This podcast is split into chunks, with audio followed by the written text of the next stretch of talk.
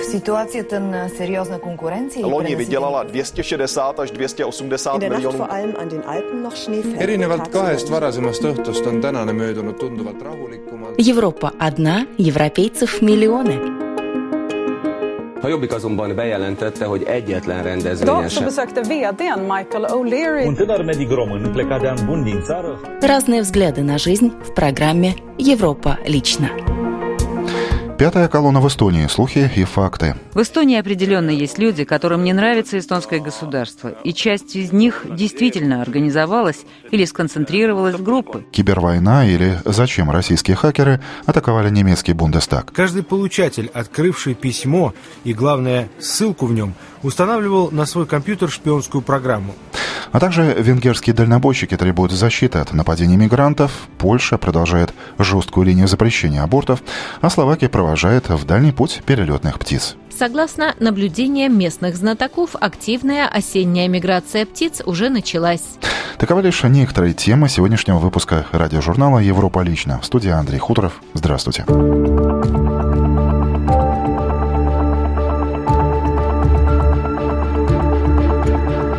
Часть живущих в Эстонии русских – так называемая «пятая колонна», которая в любую минуту может быть мобилизована против страны, в которой они живут.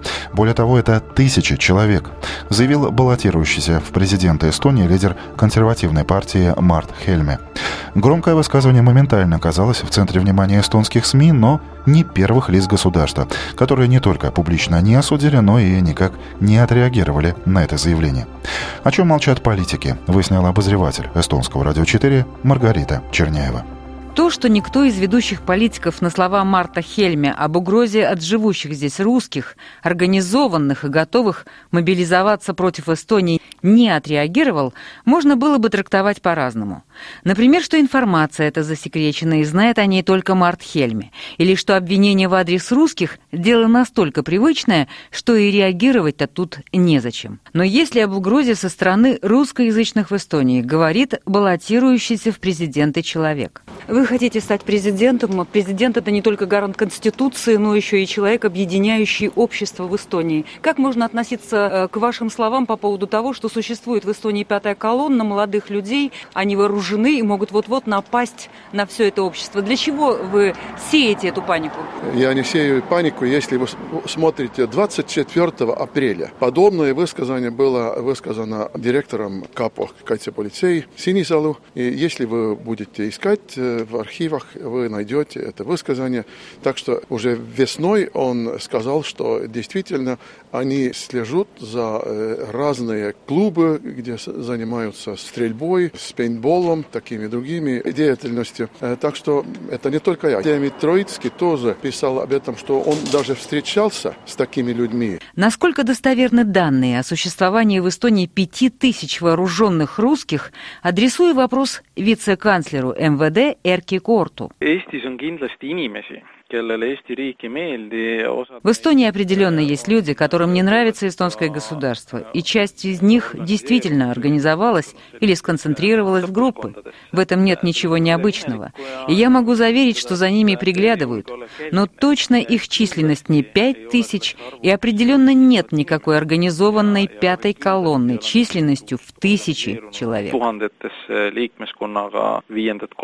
А что думают о высказывании парламентария Марта Хельме коллеги-депутаты? Слово профессиональному военному депутату Ансу Ланеотсу. Но я бы не сказал, что там какие-то пять тысяч человек организованы в подразделения и прочее такое. Таких индикаций у нас нету, и это все преувеличено. Поэтому русским не надо, русскоязычным, реагировать так болезненно, от, от- отдельно такие выпады. Не обращайте на них внимания. Депутат Игорь Грязин. Вообще, конечно, это заявление, мне кажется, что это глупость. Особенно эти пугалки, страшилки насчет вооруженности. Сколько можно пугать русскими и сколько можно говорить о том, что эти русские молодые люди, которые здесь родились и считают своей родиной Эстонию, опять виноваты в том, что у нас здесь ну, просто небезопасно? Э, ну, я сказал бы так, что давайте, э, я надеюсь, что русские ребята, э, частично к которым я себя отношу, не будут э, слишком сильно обижаться. Средний нормальный эстонец в никакую угрозу своего соседа русского из Эстонии не вере. Словом, очередное ставшее уже традиционным разыгрывание русской карты перед каждыми какого угодно уровня выборами не заслуживает особого внимания. Просто на сей раз этим козырем решил воспользоваться лидер одной из оппозиционных партий, мечтающий поселиться в Кадриорском дворце. В Германии свои политические заботы. Немецкие депутаты стали жертвами хакеров. Таковы результаты журналистского расследования Süddeutsche Zeitung. Как утверждает издание, российские хакеры атаковали компьютеры немецких партий и депутатов Бундестага. Причем это кибернападение далеко не первое. Подобное происходило уже год назад, напоминает корреспондент Deutsche Welle Виктор Осипов. Депутаты Бундестага и ряд партийных структур, от правящего в Германии Христианско-демократического союза Ангелы Меркель до оппозиционных левых, 15 и 24 августа получили сообщения по электронной почте, внешне довольно безобидные. Их отправителем значился некий Хайнрих Крамер из штаб-квартиры НАТО. На самом деле, ни один из сотрудников аппарата Альянса ничего подобного не рассылал, а письма оказались крайне опасными.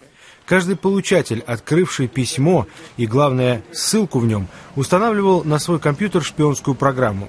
Хакерская атака привлекла внимание немецкой разведслужбы БНД и НАТО – Немецкие журналисты, которые раздобыли сенсационную информацию, получили подтверждение о ее подлинности из Федерального ведомства по безопасности в сфере информационных технологий Германии, штаб-квартира которого расположена в Бонне. В ведомстве говорят о российском следе.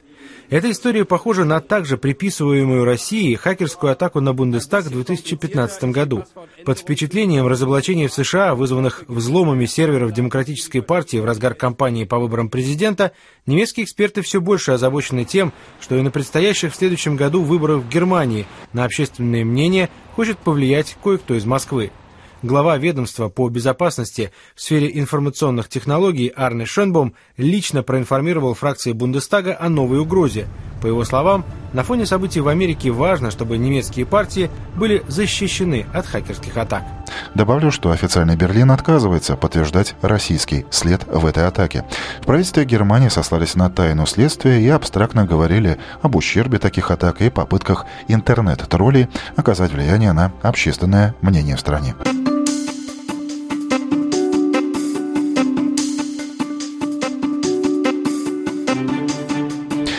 Венгрия следит за судьбой дальнобойщика, подвергшегося во Франции нападению со стороны мигрантов. Водитель направлялся в Англию, но по пути нелегалы пытались залезть в его фуру.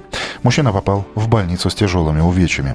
От мигрантов, впрочем, страдают и другие перевозчики, которые называют ситуацию критической и требуют немедленного вмешательства французской полиции и властей. Рассказывает корреспондент венгерского телеканала М1 Мария Тамаш. Утром в четверг мигранты напали на венгерского дальнобойщика. Его избили на автостоянке по дороге во французский порт Кале до такой степени, что он попал в больницу. Жена пострадавшего рассказала нашему каналу, что ее муж проснулся в 4 утра от того, что грузовик раскачивали – он вышел посмотреть, в чем дело, и увидел, что сорвана пломба. И в этот момент получил первый удар в голову. Он еще успел запрыгнуть в кабину и закрыться, но двое мигрантов разбили лобовое стекло, залезли в кабину и начали избивать его дальше. Они разбили ему голову, выбили зубы, сломали нос и кости скул, пока неизвестно, что с ними будет, рассказала жена потерпевшего. Пресс-секретарь венгерского МИДа заявил нашему каналу, что сотрудники посольства Венгрии поддерживают связь с пострадавшим и его родственниками. Семья попросила помощь в переговорах с французскими властями. Французская полиция намерена расспросить водителя после оказания ему медицинской помощи, пока они собирают отпечатки пальцев, сказал пресс-секретарь министерства. Когда его состояние позволит, венгерского дальнобойщика переправят домой, чтобы продолжить лечение в Венгрии. Кстати, от нелегала в Европе страдают и наши латвийские перевозчики. Рвущиеся в Великобритании и Швеции мигранты разбивают зеркала и стекла, закидывают фуры камнями. Если же машина останавливается, они всеми правдами и неправдами пытаются пробраться внутрь. Это программа «Европа личная» и далее у нас новости из Польши, Чехии и Эстонии.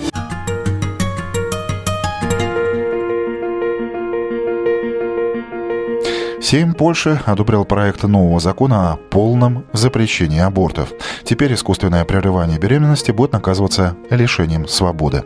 Впрочем, политики обнаружили в документе ряд неточностей и отправили его на доработку. Что дальше, расскажет журналист радио Польша Ирина Кудрявцева. В Польше аборты запрещены, за исключением трех ситуаций. При условии угрозы жизни женщины, при необратимых повреждениях или болезнях плода и при условии, если беременность возникла в результате преступных действий, то есть изнасилования. Один из законопроектов, рассматриваемых Сеймом, был подготовлен организацией «Стоп абортам» и предусматривает полный запрет на прерывание беременности, а также уголовное наказание за его нарушение. О возможных изменениях в законе об абортах в студии Польского радио мы беседуем с евродепутатом от партии «Право и справедливость», председателем партии «Право и силы Речи Посполитой» Мареком Юреком. Следует ли в Польше поменять законодательство в сфере абортов? Жизнь необходимо защищать. Называть ли этот закон антиабортным или не анти, это не имеет значения. Все это язык, навязанный теми, кто стремится преуменьшить значение проблемы. При этом очевидно, что жизнь нужно защищать с самого начала, потому что каждый человек имеет право родиться. Многие политики полагают, что не нужно менять тот закон, который уже есть, ведь это своего рода компромисс, и, возможно, не стоит менять положение вещей. Компромисс не обовязует. Ваш проблем полага на том, что гdyby нет никакого компромисса. Проблема состоит в том, что если бы к этому закону относились серьезно, то не гибли бы дети, как это произошло недавно в одной из варшавских больниц, где родившийся ребенок кричал и целый час умирал на глазах врачей. Дело в том, что закон позволяет убивать ребенка при условии так называемого необратимого повреждения плода. Среди детей, которых убивают на основе так называемого евгенического исключения, 80% составляют дети с синдромом Дауна. Да, это дети с недостатками развития, но социально они будут жить. Они умирают, потому что не соответствуют определенным критериям, ожиданиям. Учреждения, которые должны заниматься защитой жизни, сами предлагают их убийство. Весь этот компромисс нужен лишь за тем, чтобы закрыть дело. Вы действительно уверены в том, что каждую жизнь необходимо защищать? А если беременность возникла в результате изнасилования? Каждый человек есть человеком. А пан есть зwolennikiem czy przeciwnikiem Каждый человек является человеком. Вот вы поддерживаете или не поддерживаете смертную казнь. Я бы хотел, чтобы те, кто против смертной казни, к которым я, кстати, тоже отношусь, задумались над тем, действительно ли это имеет смысл по отношению, например, к инициатору группового изнасилования. Можно ли дискутировать о том, имеет ли убийца право избежать смертной казни? Пи XII говорил, что человек, который убил другого, сам выпадает из общества и так далее. Никто его не лишает прав. Иоанн Павел II говорил, что невинная жизнь – это абсолютное благо. Вот и об этом стоит дискутировать. Можем ли мы сказать кому-то, что он не должен был жить? Мы знаем людей, которые родились в трудной жизненной ситуации, например, брошенные дети, но они ничуть не хуже других людей. О возможных изменениях в закон об абортах в Польше мы беседовали с евродепутатом от партии «Право и справедливость» Мареком Юриком. А между тем 42% поляков против тотального запрещения абортов. Накануне в Варшаве и других городах Польши многократно проходили протесты против ужесточения законов о прерывании беременности.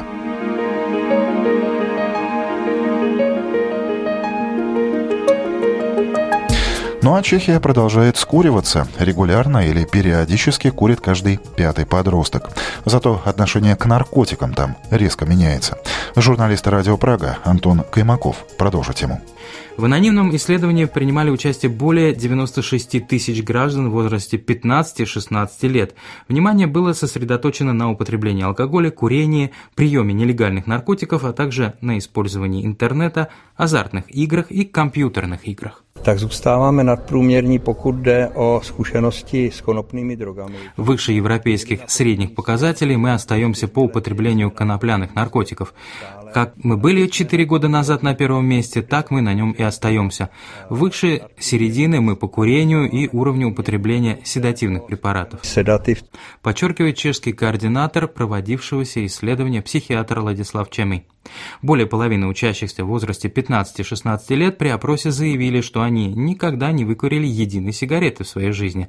21% наоборот являются в данный момент курильщиками. За последних 20 лет сократилось также общее количество количество подростков, которые начали курить раньше 13-летнего возраста. Исследования показали, что среди ранних курильщиков больше юношей, чем девушек. Однако разница в количестве между этими двумя гендерными группами за два десятилетия значительно уменьшилась. 66% европейских подростков и респондентов заявило о том, что в их стране табачные изделия являются легко доступными для несовершеннолетних – в Чешской Республике подобным образом ответило 80% участников исследования.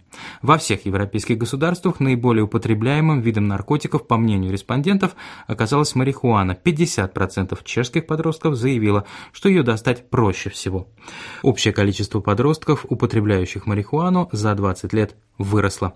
Но, по правде řečeno, mě to překvapilo z toho důvodu, меня это удивило по той причине, что в отношении нелегальных наркотиков был принят целый ряд мер и реализуется множество профилактических программ. В сфере же употребления, например, алкоголя ничего такого не было. Удивил меня не сам факт сокращения, а главное его объемы. Комментирует психиатр Владислав Чемый. И завершим программу сюжетом из эстонского местечка Кабли. Там началось традиционное для осени кольцевание перелетных птиц. Орнитологам интересно отследить путь пернатых к местам зимовок. Впрочем, все больше птиц решается зимовать у наших северных соседей, рассказывает корреспондент эстонского радио 4 Ирина Газизулина.